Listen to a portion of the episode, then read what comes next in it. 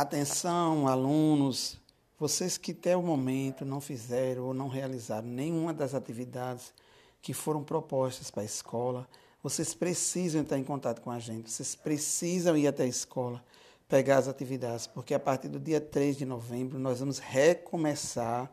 as aulas não presenciais e é importante que todos participem, porque caso contrário não terão como serem avançados para a próxima série.